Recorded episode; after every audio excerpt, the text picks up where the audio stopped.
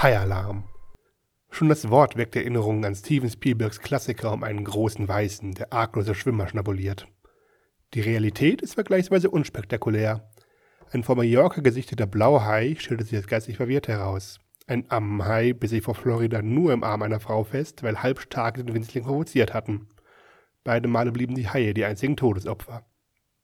Ganz anders sieht es in Filmen aus, bei deren Produktion mit Geld, Talent und gesundem Menschenverstand gespart wird. Haie sind der fischgewordene Tod. Je abwegiger, desto besser.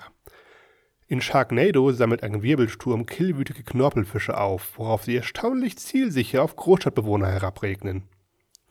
Der Ghost Shark springt seine Opfer schon mal aus einem Gartenschlauch heraus an. Und der Sharktopus spaziert auf Tintenfischbeinen in Land und beteiligt sich in einer Strandparty. Für das leibliche Wohl ist gesorgt. Mit all diesen nicht ans Meer gebundenen Fressmaschinen liegt der Gedanke nahe, dem Waldecker-Land seinen eigenen Haifilm zu verpassen. Die für Wilding perfekte Idee Snow Sharks sind ja schon vergeben. Die Schneehaie jagen Skifahrer in den Rocky Mountains statt im Ettelsberg. Bleibt nur Haialarm am Edersee auszurufen. Und sollte der im Sommer wieder trocken liegen, fällt den hungrigen, hungrigen Haien bestimmt was ein.